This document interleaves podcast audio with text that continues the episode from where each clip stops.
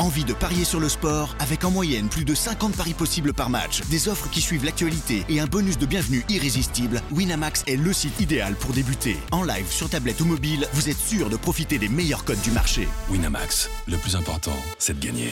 Les jeux d'argent et de hasard peuvent être dangereux. Perte d'argent, conflits familiaux, addiction. Retrouvez nos conseils sur joueurs-info-service.fr et au 09 74 75 13 13. Appel non surtaxé. Do you want to be a fighter? RMC, There's only one Tyson Fury. Fighters Club, I'd like to take this chance to apologize to absolutely nobody. Alexandre Herbinet. I am the greatest. Bonjour à toutes, bonjour à tous et bienvenue au 114e numéro du RMC Fighter Club. Et c'est un vrai plaisir de vous retrouver après la pause estivale en cette fin de mois d'août pour le retour du Fighter Club qui va encore vous proposer plein d'émissions sur les sports de combat boxe MMA durant toute l'année.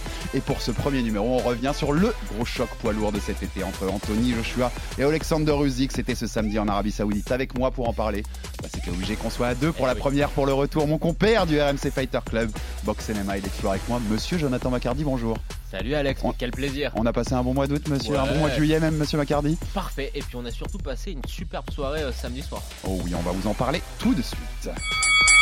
Je vous l'ai déjà dit dans ce podcast, mais on ne le répétera jamais assez. Alexander Usyk est un génie de la boxe. 11 mois après avoir détrôné Anthony Joshua, l'Ukrainien habité par un feu intérieur qui dépassait largement le cadre du combat a confirmé ce samedi en Arabie Saoudite qu'il était bel et bien supérieur aux Britanniques. Une nouvelle démonstration de maîtrise du noble art qui laisse Usyk avec les titres IBF, WBA, WB2, BO des lourds, mais aussi la prestigieuse ceinture The Ring.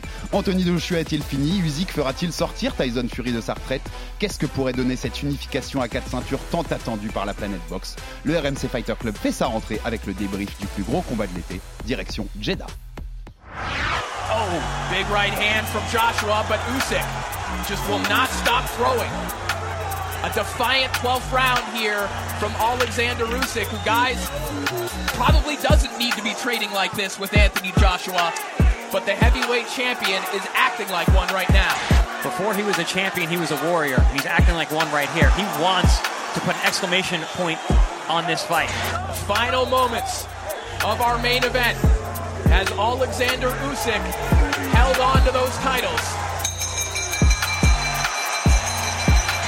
And still the unified heavyweight champion of the world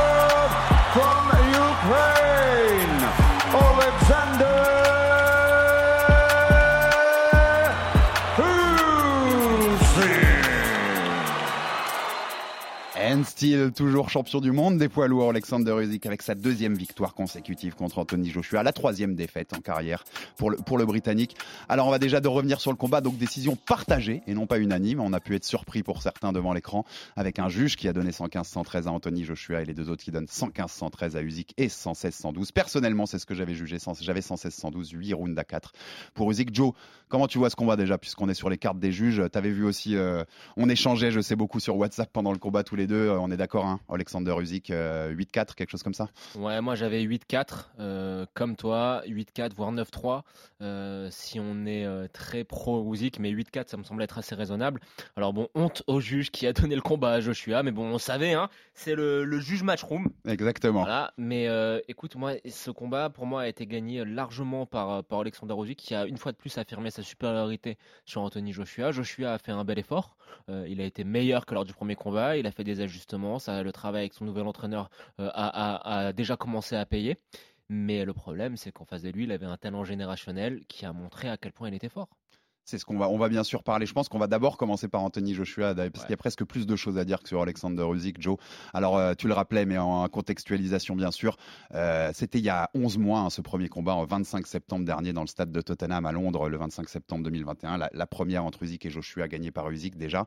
Et donc, depuis, bah, Anthony Joshua, il a changé pas mal de choses. Exit Rob McCracken, qui est son coach historique, qui l'avait mené au titre olympique à Londres, puis à, au titre mondiaux chez les pros. Et donc, bienvenue Robert Garcia, le grand frère de Mickey, qui a mené 14 combattants à des championnats du monde et qui était connu pour ce style agressif. Ce style, ces boxeurs, c'est des, boxeurs qui vont à la bagarre à Robert Garcia. Et c'était l'idée chez, chez Joshua qui avait dit j'ai fait une grosse erreur lors du premier, j'ai essayé de boxer contre le meilleur boxeur. Et c'est vrai que euh, Usyk, c'est le meilleur technicien des deux. Et donc, la- cette tactique du premier combat d'essayer d'être meilleur technicien que lui, eh ben c'était c'était voué à l'échec de toute façon. Donc il a essayé de revenir aux bases, euh, disait, à ce qu'il faisait le, le AJ de début de carrière, c'est-à-dire celui qui déglinguait tous les adversaires et qui envoyait tout le monde, qui éteignait la lumière de, tous ceux qui croisaient son chemin dans le ring. Mais ça n'a pas marché. C'était encore insuffisant pour euh, pour euh, battre le génie d'Alexander Usyk. On peut quand même dire Joe parce que c'est ce que tu sais déjà, mais tous ces ajustements, c'est-à-dire le fait d'être plus agressif, d'aller aussi sur les body shots, les coups au corps. On en avait parlé dans le débrief du premier. On pensait qu'AJ avait pas été assez dans les coups au corps qui faisaient mal à Alexander Usyk. Il a fait tout ce qu'il fallait faire à, Anthony Joshua dans ce combat-là. Toutes les adaptations, en tout cas par rapport au premier qu'il devait faire, il les a faites. Il a fait un combat sérieux et pourtant, il est en dessous d'Alexander Usyk, même quand il s'adapte, on est d'accord? Je pense que, alors ça, on va être d'accord là-dessus. Hein, Alexander Usyk en termes de boxe et même physiquement est largement supérieur à Anthony Joshua en termes d'explosivité, d'endurance. Il a peut-être un petit gabarit et une allonge qui sont beaucoup plus euh, inférieures à celles de, Joshua, mais euh, le dynamisme dans ses coups et dans ses déplacements, c'est des, c'est des capacités physiques et Usyk est supérieur à Joshua dans ce domaine-là. Après, euh, oui, euh, ces deux adaptations, les coups au corps et le fait d'être plus agressif, ok, mais je pense, a, moi j'ai un regret si je suis Anthony Joshua, c'est que euh, cet avantage de poids et de, taille, il aurait pu peut-être un petit peu mieux l'utiliser encore, notamment au clinch, euh, pour essayer de fatiguer Alexander Usyk. Je pense qu'il aurait, il a, il a, il a, il a, avait, euh, il a fait que la moitié du chemin. C'est-à-dire que sur le premier combat, il a essayé de boxer techniquement un mec qui est, voilà, qui est un extraterrestre technique. Et là, il a fait la moitié du chemin vers le fait de, du game plan parfait. Pour moi, le game plan parfait, ça aurait été de boxer hyper salement, juste essayer de faire du dirty boxing, de s'accrocher, d'aller Ouais, Il y va pas encore de assez. brutaliser. Et ça, il y va pas encore assez parce que il a pas ça en lui d'être aussi méchant, je trouve. Et euh, il y avait euh, le papa de, de Tyson Fury qui, qui donnait une analyse de ce combat et qui, en général, ce mec, il est on en pense qu'on- ce qu'on en veut, hein, mais quand tu l'écoutes euh, faire les previews des combats de boxe, t'as l'impression qu'en fait il a une boule de cristal. Truc de gitan, je sais pas. euh, et il disait oui, la, la- la- la manière de KJ aurait de, de battre Usyk, c'est ça, c'est de faire le combat le plus sale possible, de, de, de, de faire peser tout son poids au clinch, de- d'essayer d'a- d'appuyer sur le coup, un petit peu comme Tyson Fury l'a fait contre Deontay Wilder. Et Joshua l'a pas assez fait. Alors, est-ce qu'il y a un moment aussi où on, pour ceux qui n'ont pas revu le combat, on vous invite à aller revoir ça, mais il y a, il y a ce neuvième round où, euh, où Joshua met une accélération, où on sent un, un Usyk un peu vacillant. Alors, tu me disais, quand on débriefait ce combat juste après, tu me disais, re- regarde bien le ralenti, et en fait, il touche pas tant que ça, Anthony Eh Joshua, oui, pendant il ce touche neuvième. dans les bras, il touche dans Et le- dès le dixième, eh ben, Usyk, il retourne le truc. Et il fait un encore meilleur dixième round que Joshua avait fait un neuvième round. Donc là où je veux revenir, c'est que dans cette adaptation, l'adaptabilité qu'a montré un peu Joshua pour changer de game plan par rapport au premier combat, eh ben là aussi, en fait, il est en dessous. C'est-à-dire que Joshua est capable de s'adapter d'un combat à l'autre. Peut-être pas en faisant le game plan parfait comme tu l'as dit l'autre, mais Usyk, il est capable de s'adapter d'un round à l'autre en, temps réel. C'est Ah, ça qui est eh plus ouais. fort chez lui, en fait. Et tu vois bien, à la Lomachenko, d'ailleurs, les trois premiers rounds, en fait, dont on peut en donner sans doute. Moi, sur ma carte, il y en a deux pour Joshua. Ouais, moi, bah, on en parlait, c'était ça. Exactement. Hein. C'est 2-1. Eh ben en fait, c'est les rounds où il s'adapte. Il regarde comment tu boxes. Qu'est-ce qu'il a prévu là pour ce combat, Anthony? Ok, c'est comme ça, c'est comme ça. Bon, bah maintenant, je sais ce qu'il fait, je m'adapte et, et je, et je le rends fou. Bah, c'est le temps quand même c'est c'est imbattable en fait. C'est le, temps que l'ordinateur rentre les données, Mm, tout simplement. Et euh, ouais, c'est dans, notre petit space de débrief là avec euh, avec Baba du de, de Bordering. Baba il disait ouais le dixième round d'Usyk c'est un round de gangster. Mais il a raison, hein, c'est ça. hein. Sur le neuvième round, même s'il est pas beaucoup touché lors de la fleurie et la pression que Joshua met, euh, Joshua avance quand même. Il arrive quand même à contrôler la, distance, à contrôler l'espace du ring. Au dixième round, Uzi- il sort de, son coin et il lui roule dessus quoi. Il lui roule dessus mais proprement. Après, euh, attention, j'aimerais revenir sur ce neuvième round. J'ai entendu notamment Eddie Hearn qui disait oui, à la fin du, du, neuvième round, je voyais, euh, j'ai l'impression qu'Uzi qu'il était prêt à, être mis KO, etc. Non, non, non. Regardez bien, pour nos auditeurs, re-regardez bien ce neuvième round. Regardez bien au ralenti. C'est impressionnant en temps réel, mais au ralenti, on voit bien que la majorité des coups, euh, ça tombe soit sur les bras ou c'est esquivé. Et c'est ça qui fait que Usyk est très fort, c'est que même mis sous pression, il est capable de garder une défense, mais totalement propre et, et quasiment parfaite. Alors, on va, une petite phrase d'ailleurs d'Alexander Usyk là-dessus, euh, là-dessus en conférence de presse. On vous passera pas de sonore de Usyk en conférence de presse Ouais, parce que c'est de l'ukrainien traduit en anglais. qu'on doit- voilà, qu'on doit retraduire en français, donc c'est compliqué. Mais ils disent, moi, dans le, il dit, Alexander Usyk, deux points, j'ouvre les guillemets, je suis pas sûr de, que, mais je crois avoir vu dans le, dans le huitième round, dans les yeux d'Anthony Joshua, qui se pensait déjà gagnant. Et je me suis répété à ce moment-là à moi-même, t'as pas le droit d'arrêter, t'as pas le droit d'arrêter et t'as pas le droit de perdre ce combat-là. Donc il a senti lui, Usyk, une trop grande confiance dans les yeux de Joshua Ouais, à un moment du combat, genre euh, bon bah en fait j'ai la main alors que pas du tout. quoi. Alors que en vrai, euh, on euh, bah, encore une fois, hein, désolé, euh, on n'a pas fait une discussion de groupe avec nos auditeurs, mais on se disait quoi C'était vers le sixième ou septième? On sentait que le combat il commençait vraiment à tourner en faveur côté Usyk. Le neuvième round, c'est le dernier su- sursaut d'orgueil de Joshua. Mais à partir du sixième, tu sens que même s'il fait rien de très spectaculaire, il a, il a compris ce que Joshua est en train de faire et il lui donne une réponse à chaque coup. Chaque coup au corps euh, est, est beaucoup moins puissant. Les déplacements sont beaucoup plus calculés. Ce mec-là, il est vraiment compliqué à battre. Ah, il est très très très compliqué à battre et on va en reparler pour le celui qui pourrait l'affronter après. Mais on reste sur le cas Anthony Joshua parce que au-delà de sa performance et de ce qui s'est passé dans le ring, il y a eu aussi ce qui s'est passé après. Joe, il y a eu toute la voilà l'explosion, on va dire, d'Anthony Joshua. Alors avant de vous évoquer tout ça, on va d'abord l'écouter en conférence de presse pour voir ouais, ce côté qu'on disait là sur le côté. Il a essayé de changer et ça n'a pas suffi. Et on sent en fait dans les paroles d'AJ que bah, c'est dur de se rendre compte que même quand on s'adapte, l'autre en face, il est toujours bien meilleur. Ça n'a pas suffi ce soir, mais on peut voir que je me suis adapté. J'ai fait les changements nécessaires pour lui donner un combat plus compétitif. C'était pas assez, mais j'ai tout laissé à l'entraînement. Si j'avais tout laissé sur le ring, j'aurais gagné. Mais je me suis vraiment poussé à l'entraînement pour faire en sorte que ce combat soit plus compétitif.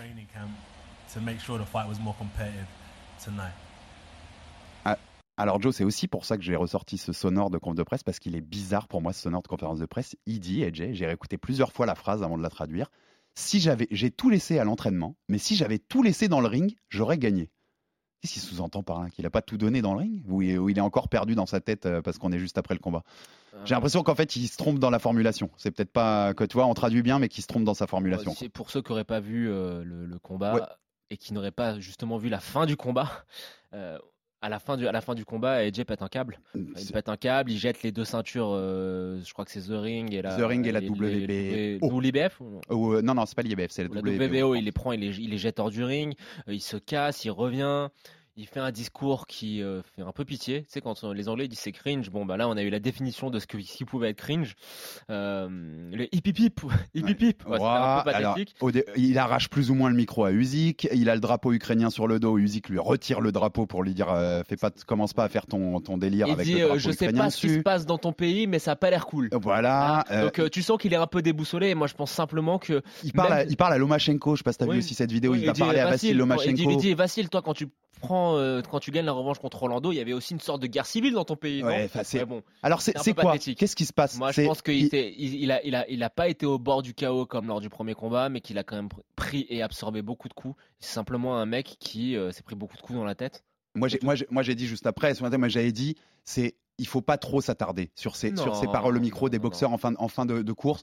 Ils viennent de passer 36 minutes à se prendre des coups dans la tête. On leur tend un micro. C'est une des hérésies parfois dans le sport de combat où on tend des micros à des mecs qui viennent de livrer la guerre. Et ben parfois ça donne, quand l'émotion est à fleur de peau, quand Moi, l'adrénaline est très haute, pas, ça donne des moments très, très Ça forts comme dire. ça en fait. Ça Après, il y avait un côté, avec le recul, je reste d'accord avec ce que j'ai dit là. Par contre, il y a un côté caprice.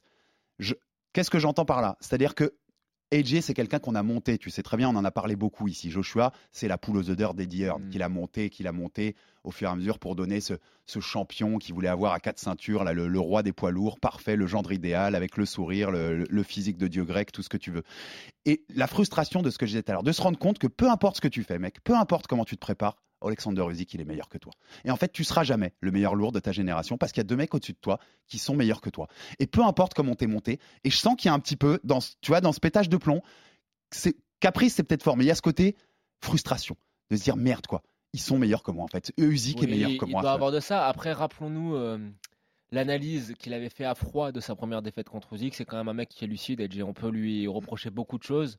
Mais euh, je pense que c'est quelqu'un qui est euh, très lucide sur ses capacités, qui est capable de se remettre en question. On l'a vu après sa défaite contre Andy Ruiz. Il a changé des choses. Il revient, même si ça n'a pas été un beau combat. Il arrive à prendre sa revanche. Euh, on l'a vu là, après sa défaite contre, contre Usyk. Il change d'entraîneur. Il se met dans le rouge. Il se met dans difficulté. Il se met dans le dur.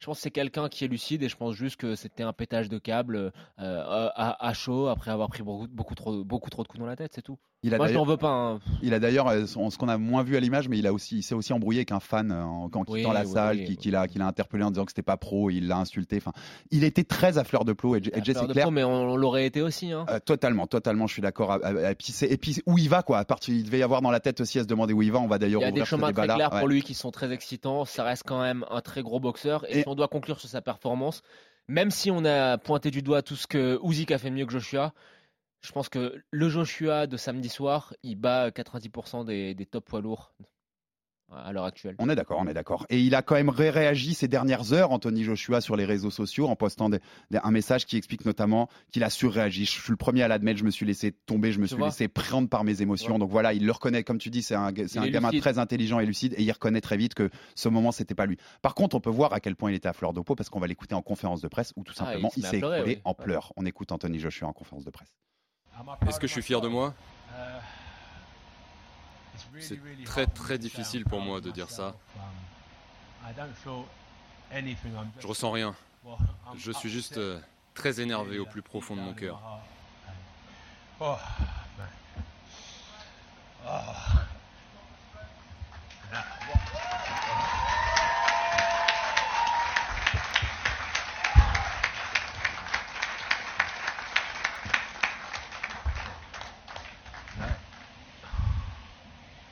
Ah, on, entend, on, entend, on entend son émotion sans voir l'image, hein, Joe, et on peut ressentir même les, applaudissements. Donc, vous entendez, c'est les journalistes et les gens présents dans la, dans la, conférence de presse, tout simplement, qui, qui rendent hommage à, Joshua qui s'écroule en pleurs.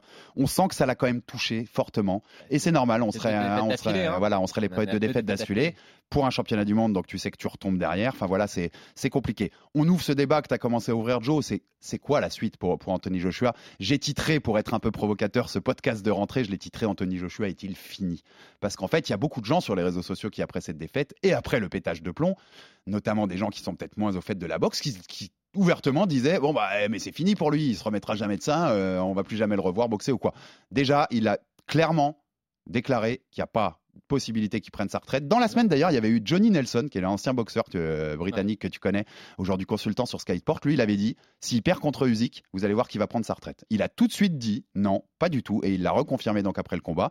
Il veut combattre dès novembre ou décembre. Il a dit qu'il voulait revenir très vite en action. Dès novembre ou décembre, Joshua va être dans le ring, et il a annoncé, de points ouvrez les guillemets, je serai un jour trois fois champion du monde des lourds, puisqu'il l'a déjà été deux fois, et que s'il avait reconquis ses titres, ça aurait été un troisième titre mondial, ce que a fait que seulement, je crois, Ali et peut-être euh, Lewis, Lennox Lewis.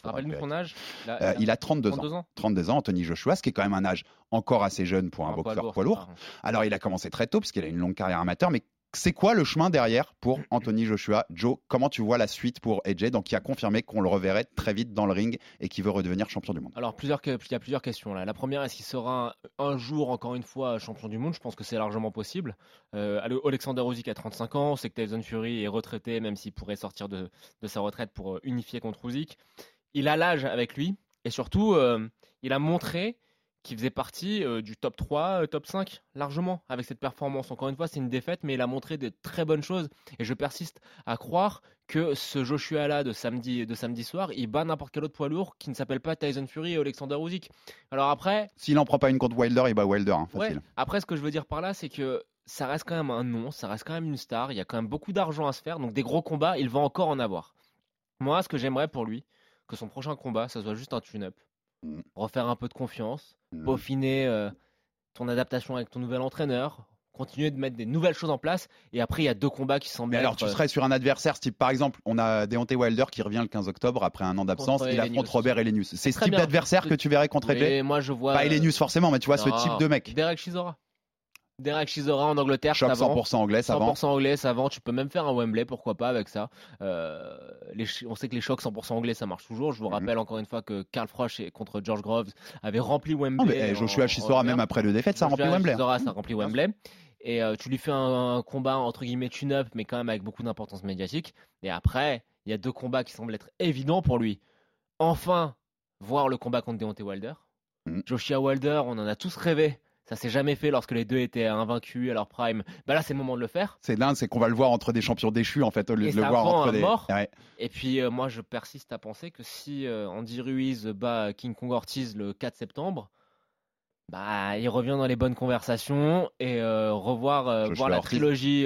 non, la trilogie Andy ah, Ruiz. Ah, Joshua Ruiz, excuse-moi, ouais, contre Anthony Joshua, ça me tente quand même aussi. Donc là, pour moi, sur un, le moyen terme, ces combats ils sont faits. Hein. C'est Derek Chisora pour regagner de la confiance à Wembley. Ça fait de l'argent, matchroom est content, et puis ça permet d'avoir un adversaire abordable, mais qui est quand même un nom. Et après, t'enchaînes.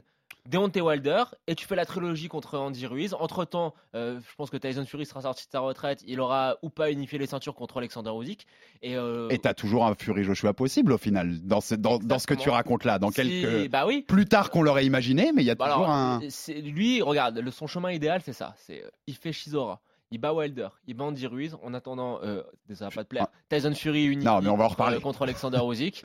Et puis voilà. Hein. Et puis on finit à Wembley entre les deux Britanniques. Euh, Fury Joshua et c'est le combat du siècle en Angleterre. Combat de retraite pour Fury, peut-être même combat de retraite pour Joshua. Tu finis là-dessus. Ah, bien sûr. C'est j'avoue le. Moi j'irais même plus. J'irais même. Je te sortirais même un Dillian White pour le premier combat encore plus vendeur, encore plus vendeur en Angleterre. Dylan White qui sort d'une défaite contre Tyson Fury. Et je pense qu'il faut pas prendre trop de risques. C'est risqué, c'est risqué, euh, mais je veux pas prendre trop de risques. Je pense qu'Edge, tu peux. Alors Shizora, ça passe encore, mais de toute façon, Edge, tu peux plus le descendre trop trop bas en fait. Non, mais Shizora, c'est le. Franchement, c'est quoi le public anglais, par exemple, britannique, je suis pas sûr qu'il accepte un Elenius. Tu vois ce que je veux dire?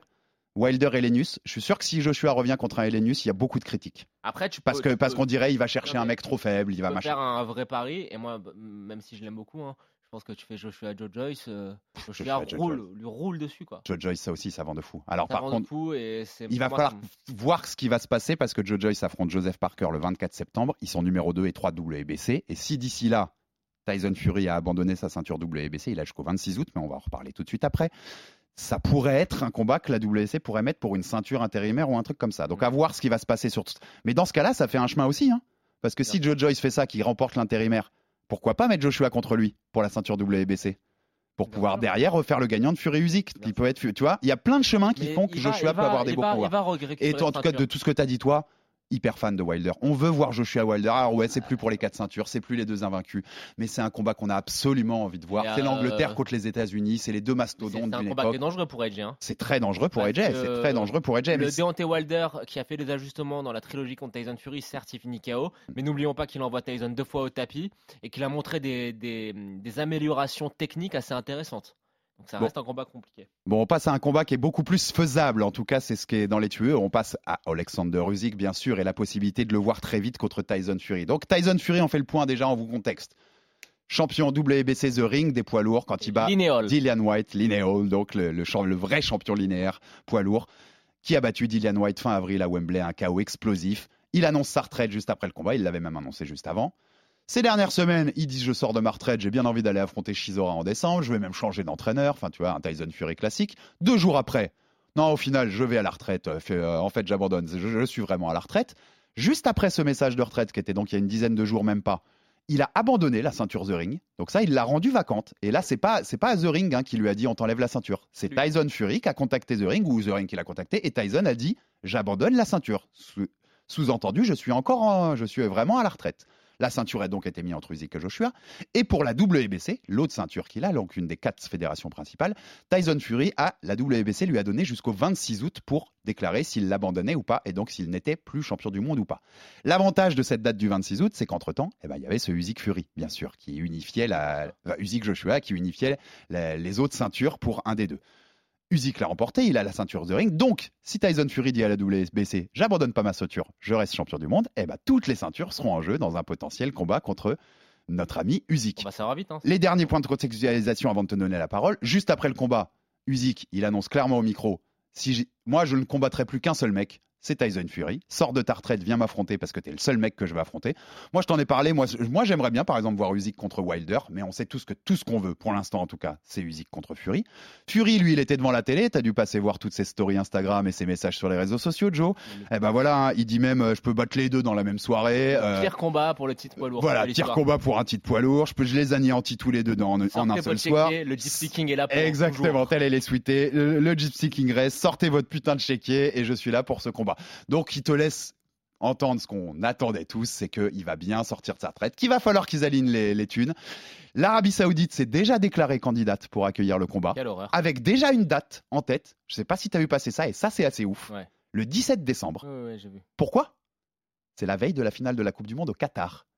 Tu vois ce que je veux dire? L'Arabie Saoudite, le 17 décembre, veut se faire un événement mondial de boxe à la veille du grand événement de football au Qatar. Tu vois ce que tu vois, euh, tu vois ce qu'il y a aussi en géopolitique derrière, euh, derrière ce qu'on vient de dire sur le sport. Hein c'est autre chose. Donc le Daily Mail annonce qu'il y a déjà le, quotidien britannique déjà des négociations entre les clans euh, Usyk et Fury pour faire ce combat-là. On y va tout droit. Joe, Deux questions. Est-ce qu'on va y avoir droit, selon toi, très vite? Et qu'est-ce que ça donne? Le problème, c'est qu'on n'était pas censé avoir euh, Tyson Fury, Anthony Joshua, euh, que c'était signé, annoncé. Si. Sauf que c'était Daniel Kinahan, le, le mafieux irlandais avait qui était derrière. Il n'y avait pas beaucoup de fois où euh, Fury, euh, Wilder euh, Joshua était signé Si, au moins une ou deux fois, selon Eddie Deux fois, deux fois. Bon, euh, donc euh, j'ai envie de te dire oui, mais on n'en sait rien. c'est la boxe. Et je pense que pour donner une vraie réponse, il va falloir attendre le 26 août. Ça va, c'est dans pas longtemps. Si effectivement il ne, il ne rend pas sa ceinture WBC vacante, là, je pourrais te dire à 80%, 90%, oui, on va avoir droit à ce combat. Parce que Mais- ça n'aurait aucun sens d'abandonner la ceinture pour faire le combat. Ce serait bête. C'est l'unification. Bien sûr, la première unification des poids lourds à Même quatre si ceintures. Tyson croit que les gens n'ont quelque chose à foutre du fait qu'il soit linéol, bon, c'est pas intéressant. Non, ce qu'on veut, c'est ce qu'on veut, c'est les quatre ceintures, les cinq avec Selzering même. Puis c'est très bien Tyson que c'est un, un moyen de, de- de- de négocier plus d'argent. Donc ce combat, je pense que voilà, à l'heure actuelle, je peux pas te dire, c'est trop compliqué. On a eu tellement de déceptions, mais euh, Bon bah dans le monde idéal où se fait par contre, ça donne quoi? Et là je sais qu'on n'est pas d'accord, on va on va commencer à débattre. moi j'y ai beaucoup réfléchi. Ma, mon premier instinct aurait été de dire que Tyson le met KO. Tyson met Usyk KO, mais je pense que je pense pas que Usyk se fera mettre KO par euh, Tyson Fury, mais je pense que Tyson Fury euh, unifie euh, avec de la avec de la difficulté certes, mais une victoire nette. Eh ben moi là où je suis pas d'accord, vous l'avez deviné puisque je suis pas d'accord, c'est que je pense que je pense est tellement un bon boxeur, tellement un boxeur qui sait s'adapter, qui sait fa- faire face à toutes sortes de défis que je le vois, je le vois s'imposer. Je le vois s'imposer dans une décision. Il mettra pas Tyson Fury KO. Tyson Fury, il a une mâchoire. En plus, il l'a montré contre, Mm. contre Wilder. Il le mettra pas KO. Par contre, il peut le rendre fou pendant 12 rounds. Mais Et c'est plus le Tyson Fury. Tu seras d'accord avec moi, c'est plus le Tyson Fury d'il y a quelques années. Il est moins, il est moins dansant. Il est moins mobile. Il a plus les pieds ancrés. Il fait plus Ah. mal. En tout cas contre Wilder. C'est ce qu'il a, c'est ce qu'il a donné contre Wilder. Contre, je le trouvais quand même plus ancré au sol Ah, que dans, White, que dans ses fois d'avant. Moi j'avais l'impression de voir le Tyson Fury. Pour moi, c'est plus le même que contre con- Deontay Wilder. Pour moi, c'est plus le même que contre Klitschko. Et j'ai l'impression qu'il y a un chemin par Non, rapport à ça pour Fury. C'est sûr que c'est plus le même, c'est plus le même Je- parce que J'aurais vu voilà. plus le Fury de Klitschko emmerder Usyk, en fait. Et le Fury du premier combat contre Wilder, tu vois pas emmerder Usyk, celui-ci? Il peut un peu, mais c'est pour moi, Ah. c'est plus le même. Il a plus dis- ça. Quand tu dis que Usyk sait tout faire qu'il est capable de s'adapter, le truc c'est que Tyson Fury, il peut, il sait aussi tout faire. Il sait aussi danser. Moi contre Dylan White, c'était peut-être un petit peu moins flashy en termes de, de footwork et de déplacement, mais j'ai trouvé qu'on avait un peu le retour du Tyson euh, qui est euh, insaisissable. Peut-être un petit peu chiant à voir, mais insaisissable. Mais qu'en plus, là, sur, contre Dylan White, il a montré que bah, le travail avec Kronk avait payé et qu'il était capable, quand il le fallait, de bien s'asseoir sur les coups pour décocher un uppercut de la mort. Et alors, Après- insaisissable, mais Usyk peut pas le saisir selon toi? Moi, je pense Moi, le saisir. moi, je pense, moi, Je pense que les premiers rounds sont très compliqués Alex, et qu'il faut de l'adaptation. Sais que tu. Moi aussi, je l'adore, Usyk. hein. C'est un génie, c'est un génie. Mais moi, je pense que les deux sont des génies, que techniquement, les deux sont au même niveau, sauf qu'il y en a un qui a un truc en plus, c'est la C'est le taille poids et la puissance. Ouais, ouais. ouais. Et je pense que les deux ont les mêmes qualités. Alors, Tyson a euh, est peut-être un petit peu moins bon sur le côté esquive remise, mais défensivement, il reste quand même au même niveau. Et Tyson est peut-être un petit peu plus fort, et ouais, c'est pas un petit peu. Tyson est beaucoup plus fort pour finir les combats. Mm. Il l'a montré, notamment. Je t'ai dit, pour moi, Usyk peut pas finir Mais, Fury. euh, Par contre, Fury peut finir Usyk. hein. Oui, Ça- mais ce, ça- que, ce que je veux dire, Alex, c'est que les deux, techniquement, c'est, on s'approche en fait. Les deux, c'est le top. C'est le top et les deux sont, pour moi, sont aussi forts l'un que l'autre techniquement. Après, il y aura ce facteur X qui est la taille, le poids et la longe de Tyson Fury. Et c'est pour ça que Tyson, pour moi, va gagner ce combat. Alors, par contre, on sait que ce sera pas aux États-Unis si ce combat-là se fait, parce qu'on sait que Tyson Fury est interdit de, de sol américain pour ses liens avec Daniel Kinahan, qu'on citait tout à l'heure. Si jamais, alors euh, je vous ai dit tout à l'heure, l'Arabie Saoudite est candidate, c'est sans doute eux qui auront le plus d'argent à donner, donc c'est possible que ça horreur. se fasse là-bas. Quelle horreur. Si ça se fait en Angleterre, si jamais ça se fait en Angleterre, si jamais ils- arrivent à, à décocher Wembley, qu'il y a assez d'argent, et que Usyk va battre Fury à Wembley, C'est énorme. il, il, il fait pas partie, il, il, il est pas dans la discussion du GOAT des poids lourds en fait, du meilleur poids lourd de tous les temps, Usyk, s'il fait ça? Bah non, parce qu'il aura, il aura battu juste Joshua et Tyson Fury. Non mais c'est une folie, il les aura Et battus c'est- les deux en Angleterre. Non, mais c'est des dingueries. Mais il faudrait que la liste d'accomplissements soit un petit peu plus longue. Ouais, faut le prolonger dans la palmarès. longévité. Eh oui. euh, le... Si on parle juste de sa carrière chez les lourds, hein. attention, parce qu'après, si tu ajoutes la, Mais la c'est même, carrière mais chez c'est, les- mais c'est même un all-time great s'il fait ça en fait. Oui, bah alors ça, c'est autre chose. All-time great, oui. Ouais. Mais après, si on parle juste de chez les lourds, non, il aura Ouais, pas ouais, eu je assez vois, de ok. combats. Je- je- Mais euh, écoute, moi, ce combat, je pense qu'il peut être fait à Wembley. Alors, évidemment, j'ai pas envie de le voir en Arabie Saoudite. Je trouve ça, voilà. Organiser des combats en Arabie Saoudite chez Mohamed Ben Salman qui découpe des journalistes dans des ambassades, c'est pas ma tasse de thé. Ce n'est pas la mienne non plus. Voilà, donc on est tous un petit peu dégoûtés quand ce genre de gros combats se monte dans ce genre de pays qui se servent de ce genre d'événements pour recouvrir les atrocités qu'ils font. Hein, quand on parle de sport washing, Sport washing. euh, voilà, c'est ça. Et je pense que tous les deux, euh, ça nous fout un peu la gerbe. Après, je pense que de le faire à Wembley, c'est un- une, un- une super opportunité parce que euh, c'est chez Fury. Ça donne l'occasion à Usyk de continuer à aller chercher une nouvelle ceinture euh, en territoire ennemi. Et puis euh, euh, aura euh, aussi son public en Angleterre. Il me semble que les Anglais, euh, depuis l'affaire Skripal, on aime pas trop les Russes. hein. voilà. Il y a eu quand même deux trois petits euh, imbroglios, des ambassades fermées, des diplomates mis dehors. Et euh, on sait que maintenant, il y a une- les Anglais, euh, les, les relations entre, le- entre Moscou et Londres sont quasiment inexistantes. Je pense que Usyk, qui va à Wembley là, il est accueilli en héros. Et on disait tout à l'heure, d'ailleurs, en parenthèse, on disait Usyk habité par autre chose que le combat. Je le disais dans mon intro, bien entendu, hein, c'est tout ce qui se passe en Ukraine. On l'a vu toute la semaine de combat et même après le combat sur le ring, il avait toujours les drapeaux ukrainiens. Mais- Il a dédié ça à son peuple. Mais avec Il a parlé de. Poutine en conférence de Ouais. exactement, mais La toujours dit. dignité. Enfin, sacré- Non, mais le, mec, en fait. Au-delà du champion, sacré bonhomme, Ah ouais, Alexander Usyk, La sacré dignité, bonhomme. le calme. Tu- tu- Mais à la fois la détermination. Tu sais, quand j'ai su qu'il pre- tu- quand j'ai su qu'il pourrait, de toute façon, tu savais que c'était mon favori de très loin, mais quand j'ai su qu'il pourrait jamais perdre dans ce combat-là, ils ont montré toute la semaine, il avait une peluche de bourriquet, un personnage de. Winnie l'ourson avec lui, et on lui demande pourquoi, et il dit bah c'est ma, c'est ma fille que j'ai laissée dans la guerre, qui m'a donné ça comme talisman et qui m'a dit papa tu le gardes auprès de toi pour ton combat. Enfin, le mec était habité quoi, tu peux Ouais, pas ouais. taper Usyk dans, dans des conditions comme Et- ça, et vu le boxeur que c'est. Par contre Usyk donc premier boxeur depuis samedi soir à être champion The Ring chez les poids lourds et chez les poids lourds légers. Ouais, Et. Vander Holyfield aurait pu le faire, mais à, ce à cette époque-là, c'est l'époque où il n'y a pas de ceinture The Ring, parce que le, magazine retire ses titres. Fabuleux. All-time great déjà, en fait. hein. Mais bien sûr. All-time great, Ah, tu sais, quoi. Dans, ça, dans les meilleurs boxeurs oui. de l'histoire, quoi. Sans déconner. Quand on parle du combat contre Tyson Fury, tu sais à quel point j'adore Tyson Fury, mais euh, dans les all-time greats, Usyk est, est au-dessus. Hein.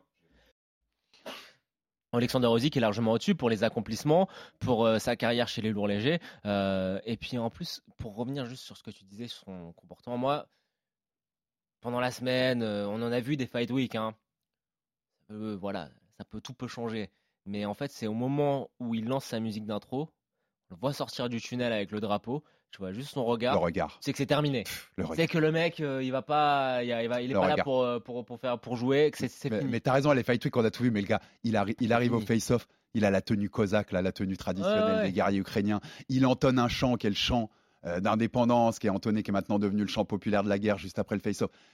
Le mec Oui, mais- était dedans, quoi. Il- Non, mais attends, en fait, c'est un pays qui a combattu non, non, non, Joshua. Non, mais alors attention, le danger qu'il aurait pu, l'écueil dans lequel il trop d'émotions. c'est trop d'émotions et essayer d'arracher la tête de Joshua et de C'est là, voilà. c'est là où il est fort. Et là, là où il est très fort, c'est qu'il était rempli d'émotions, mais il est resté d'une froideur, Et alors, euh, calculateur, et t'en parlais, mais magnifique. Tu parlais Fury parce que autant je vous dis mon favori sera Usyk contre Fury, mais, mais je suis d'accord avec toi que euh, il faut pas du tout euh, enterrer un, un Fury contre lui. Fury peut bien entendu gagner ce combat-là. Pour moi, Et par contre, pour moi, Fury, pour moi, Fury gagne le combat Et 9 fois sur 10. Mais Par contre, est-ce qu'il y a un autre lourd qui inquiète Alexander Usyk? Non. Alors la droite de Wilder, elle peut, elle peut inquiéter tout le monde si tu la prends plein, plein fer. hein. Mais est-ce qu'il y a un autre lourd qui, peut inquiéter Alexander Usyk, Joe? Moi, moi, j'en vois pas. Ben non, il n'y en a aucun. Alors après, euh, Wilder aurait plus de facilité à sortir, quand je dis sortir, à mettre euh, knockout Usyk que, Fury. Parce que à cause de la taille, je sais pas s'il les encaisserait aussi bien que, que Fury, qui a quand même un coup énorme et un gabarit qui lui permet de peut-être un petit peu mieux encaisser.